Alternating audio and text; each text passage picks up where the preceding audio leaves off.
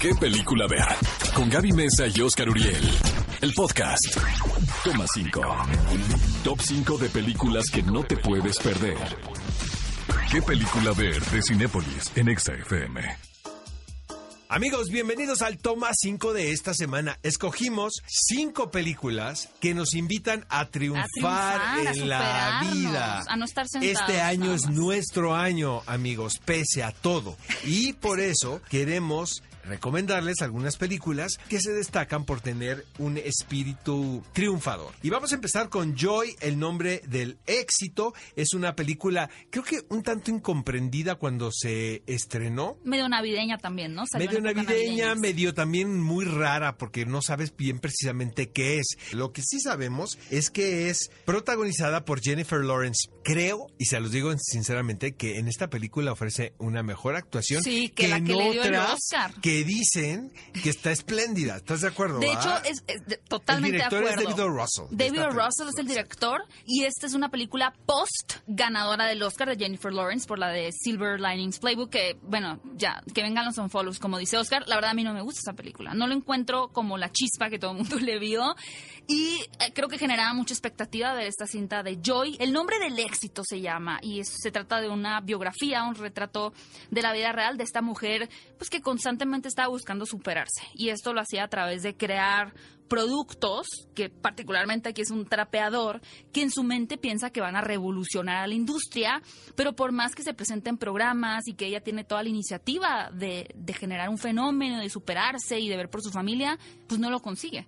Entonces se ve en esta lucha constante de rechazos, pero de intentar sobreponerse ante la adversidad, que es lo que tenemos que hacer este 2020. La teoría del todo es la película que le dio el Oscar a Eddie Redmayne sobre la vida de Stephen Hawking. También mucha controversia alrededor de esta A mí me gustó película. mucho a mí también me gusta, pero siento Jones que eh, las críticas eran con respecto a qué tan cierto era el retrato Mm. que se había hecho de esta historia de amor.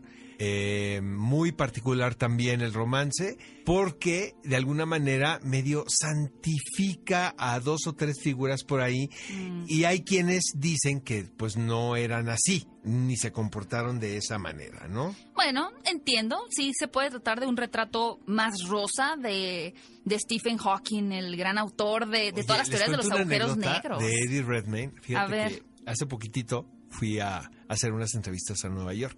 Y estaba en un hotel, me hospedaron en un hotel donde no había servicio a habitaciones. Ya sabes, es como su- es tan chic, o sea, Ah, como sí, tan, tan trendy. ¿no? Tú tienes Tan- que ir a recolectar tu comida Ajá, que no hay servicio de habitación a cuartos y pues está bien, ¿no? La verdad tampoco Bajo es, tampoco es algo que no con lo que tengas que vivir forzosamente. Pero la verdad, amigos, yo necesito tomar café. Lo primero que tengo que hacer en la mañana es tomar café. O sea, antes sí, de bien. decir un hola. Tú eres de los míos. La verdad. Entonces, me despierto más o menos temprano, pues que eran las 6 de la mañana. Estaba haciendo un frío, pero no, no, no, no, no saben. Entonces, a- a- abro la ventana y veo que hay una cafetería abajo. Era una cafetería de un supermercado. Ajá, en la esquina. Pues qué buen Y momento para pues yo ahora sí que en mis pants, ¿no? O sea, ahora En sí tu que pijama apliqué del Grinch. pijamazo. Me levanté, amigos. No, me da, la no me da pena. O sea, me acomodé el pelo así con las manos. Eso sí, me puse la, la mega chamarra que llevaba, ¿no? Para evitar el frío. Y mis tenis y salgo a comprar mi café. Entonces llego a la cafetería y era súper, eran como las seis y media de la mañana, o sea, acababan de abrir. Entonces había como tres veladores y yo, ¿no? haciendo, haciendo fila para comprar café. Y de repente siento la presencia de alguien así como, ¿Fuerte? no, como que alguien, había algo agradable y que Ah. olía bonito y que... Pues el señor Eddie Redmayne haciendo fila para comprar café.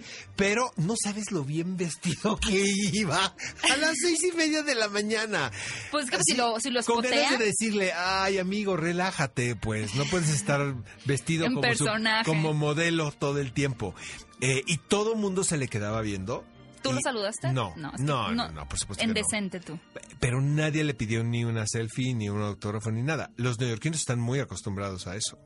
Una breve observación en el último libro de Stephen Hawking que se llama Breves respuestas a las grandes preguntas. Uno de los prólogos está escrito por Eddie Redmayne. Yo creo que eso nos habla de lo mucho que a la familia de Stephen Hawking le gustó su interpretación en La teoría del todo que pueden ver en Cinepolis Click. Otra opción que pueden disfrutar es la versión norteamericana de Les Intouchables o traducida como Amigos cuando se, se no sé, expandió por el mundo, por Latinoamérica, y ahora nos llega la versión interpretada Yo por me Bryan quedo con la francesa, digo, yo sé que le estás Bueno, poniendo aquí en la lista, gusta. pero nos quedamos con la francesa, ¿verdad? A mí también me gusta más la francesa, pero hay que admitir que de pronto sí tenemos como audiencia unos choques culturales cuando las películas son de otra cultura y hay personas que les gusta ver la versión norteamericana, que es este caso con, como les digo, Brian Cranston, quien interpreta a un multimillonario que pues padece una enfermedad que no lo permite moverse más que en silla de ruedas y está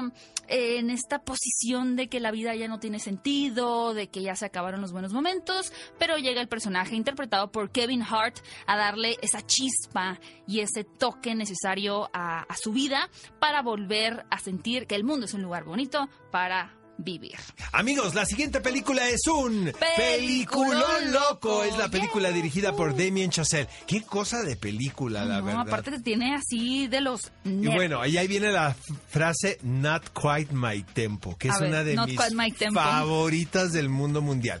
¿De qué va la película, amigos? Pues obviamente la relación un tanto sadomasoquista entre un exigente maestro y un músico incipiente interpretado de- por Miles Teller, de quien toca la batería, ¿no? Sí, exigente, pero a nivel de borradorazo, o bueno, es un maestro de música, entonces de, taquetazo, no sé cómo, cómo se diría.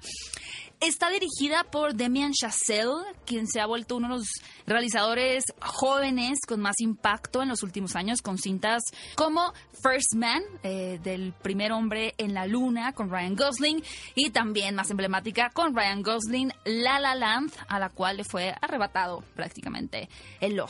Pero lo que tenemos en esta película y la razón por la cual la pusimos en este toma 5 de películas que nos invitan a triunfar es este constante, esta constante obsesión y necesidad del aprendiz de llegar a la perfección musical para no solamente complacer a su autoridad, que es este maestro exigente, sino también para demostrarse a sí mismo que puede lograr sus objetivos independientemente de que eso le cueste el sueño, de que le cueste literalmente las manos, porque lo que hace es tocar la batería.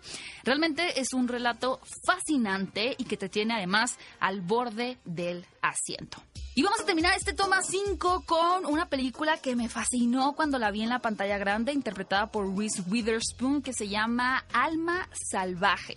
Está de hecho eh, basada en hechos reales y nos habla de una chica quien tuvo una época bastante oscura, un periodo muy difícil en su vida. Eh, se sentía sola, era adicta a la heroína, eh, había arruinado su matrimonio, por lo cual con tantas cosas encima de sus hombros que ya le pesan y no la dejan avanzar, decide emprender una caminata, una excursión de más de mil 700 kilómetros por el sendero de la cresta del Pacífico. Ella sola, con su mochila, siendo una persona pues prácticamente inexperta, obviamente se va a enfrentar a los territorios más amenazantes y a las situaciones más difíciles, desde la soledad, obviamente, y aprender a lidiar con sus demonios y fantasmas, hasta encontrarse con criaturas salvajes en el bosque, a las cuales no estaba preparada a enfrentar.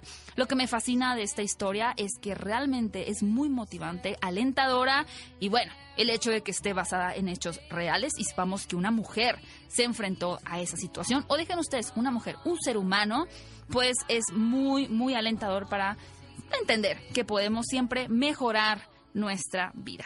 Este fue el toma 5 de este inicio de año. Realmente espero que se sientan motivados. Vean alguna de estas cintas. Lo mejor es que las pueden encontrar, cada una de ellas, en la plataforma de Cinépolis Click. Ve a Cinépolis y utiliza el hashtag qué película ver. Escúchanos en vivo todos los sábados a las 10 de la mañana en Exa FM 104.9.